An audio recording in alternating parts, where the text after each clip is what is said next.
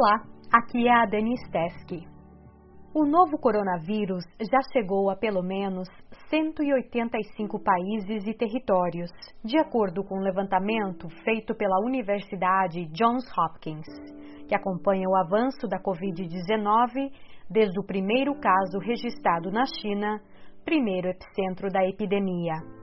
A Unesco, Organização das Nações Unidas para a Educação, Ciência e Cultura, estima que metade dos estudantes do mundo estejam sem aulas, ou seja, em torno de 850 milhões de crianças e jovens.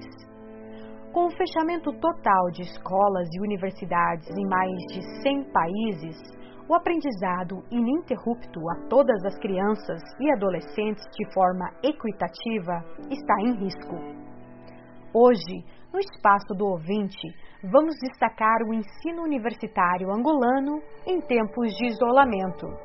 Primeiro, vou conversar com o psicólogo escolar Chocolate Brás, professor da UNIA, Universidade Independente de Angola, e do Instituto Superior Politécnico e Metropolitano de Angola, IMETRO. Depois converso com Tiago Kissu Armando, psicólogo clínico e professor na Faculdade de Ciências Humanas da UCAM, Universidade Católica de Angola.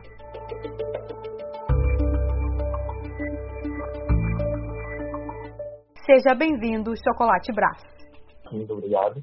Desde o dia 24 de março, as aulas nas instituições públicas e privadas em Angola estão suspensas por causa das medidas de prevenção contra o coronavírus. Você estava a dar aulas na Unia e no Imetro, mas agora o que está a fazer com seus alunos? Eu estou a cumprir a orientação que foi dada pelo Ministério do Ensino Superior, Ciência, Tecnologia e Inovação o Ministério do Ensino Superior orientou a suspensão das aulas por um período de 15 dias, automaticamente prorrogável em função do comportamento da pandemia da Covid-19, mas orientava que as instituições de ensino superior garantissem as condições fundamentais para que os alunos tivessem atividades letivas orientadas pelos professores. Portanto, o que eu estou a fazer nesta altura é cumprir com essa orientação executiva do Ministério do Ensino Superior, sendo criado turmas no WhatsApp, eh, no Facebook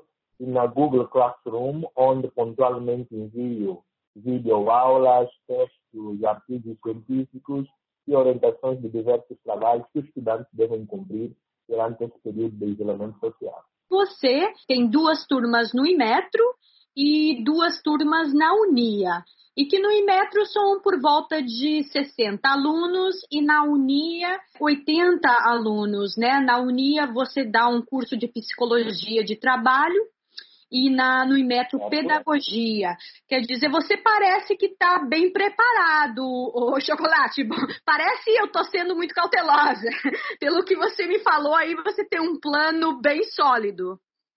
Muito antes da declaração do estado de emergência, eu, enquanto professor e investigador, busco estar sempre o mais informado possível sobre os grandes assuntos eh, mundiais, regionais e nacionais. Nas primeiras semanas de março, eu, eu pessoalmente já não estava a preparar para que as aulas também fossem suspensas em função simplesmente da pandemia. Portanto, eu, do ponto de vista psicológico, eu já tinha criado as condições fundamentais em mim para garantir que, tão logo se suspendesse as aulas, eu tivesse pelo menos os materiais fundamentais para garantir o, os níveis normais de aprendizagem dos meus alunos, que é um compromisso moral que eu tenho com eles.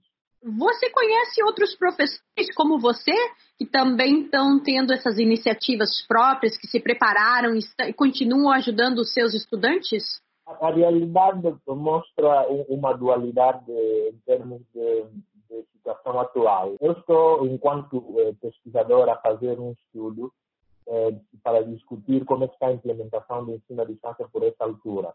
E eu tenho como eh, principais informantes estudantes universitários e docentes universitários.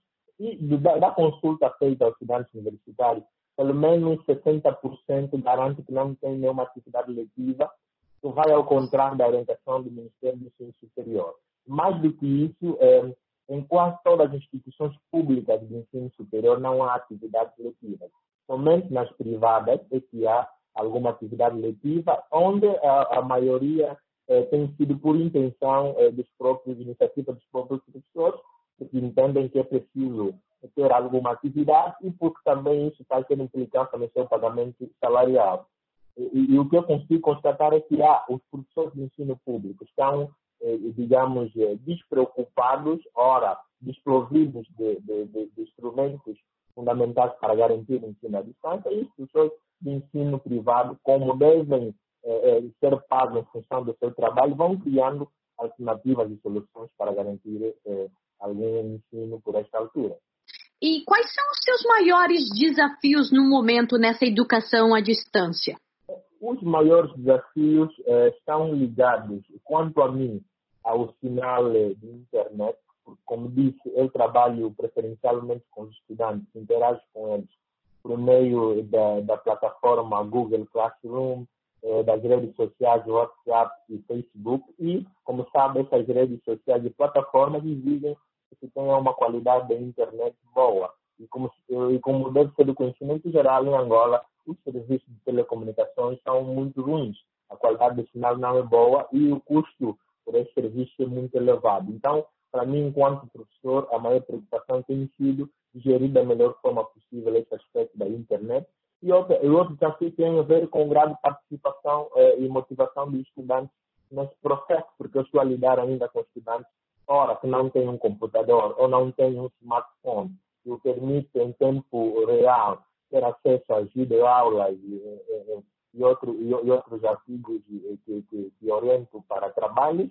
E também tem o problema da internet, que para um docente é um problema muito é, forte, para os estudantes deve ser pior. Então, as maiores dificuldades têm sido no acesso à internet e na disponibilidade dos estudantes a tempo poderem participar das atividades letivas e, e não só.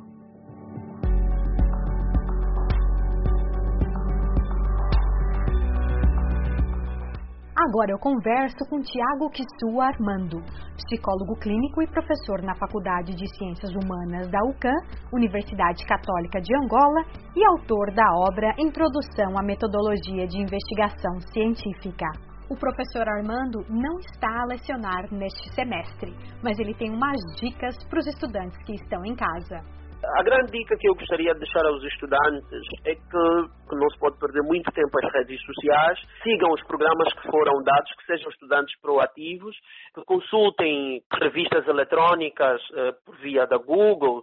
Não sou muito amigo da Wikipedia, não recomendo muito a Wikipedia, eh, mas que consultem revistas eletrónicas, baixem artigos, leem, eh, desenvolvam projetos eh, de modos que não caiam na preguiça e porque quando se retomar o ano letivo vai ser muito corrido e então é, sou pena deles ficarem prejudicados. E então esta, esta é a grande dica que eu tenho estado a dar aos estudantes. Por outra, também tenho estado a dar uma outra dica que é como escrever alguns artigos científicos, como desenvolver um projeto de pesquisa e de investigação científica, também tenho feito alguns vídeos por via uh, live no Facebook uh, a, a, dar dicas de como é que estas pessoas podem aprender alguns idiomas durante o período de isolamento social, uh, quais são os passos que devem seguir. E Tiago, já que você está dando dicas aí na sua página do Facebook, como é que as pessoas te encontram no Facebook então ou nas redes sociais? É Tiago Kisua Armando. Tá ótimo. Tenho uma obra lançada, ou seja, eu lancei um livro de introdução à metodologia de investigação científica em outubro do ano passado e então, nesta altura, também estou a ser muito solicitado pelos amigos para dar uma vista de olho nos seus trabalhos de conclusão de curso, em alguns artigos que eles, eh, de opinião que foram escrevendo. Então, também nesta altura, quer dizer, eu leio em função das debilidades ou então de algumas dificuldades que eu noto, automaticamente também elaboro um, um material e publico no meu blog também, que é o Kisua, com capa. E então, a partir dali, o, temos interagido. Tiago Kissu Armando, foi um prazer tê-lo aqui. É um prazer enorme falar para vocês, que continuem a estar interessados em estudar a nossa realidade, saber da realidade angolana e um, um, um jornalismo digno, baseado em princípios éticos, né?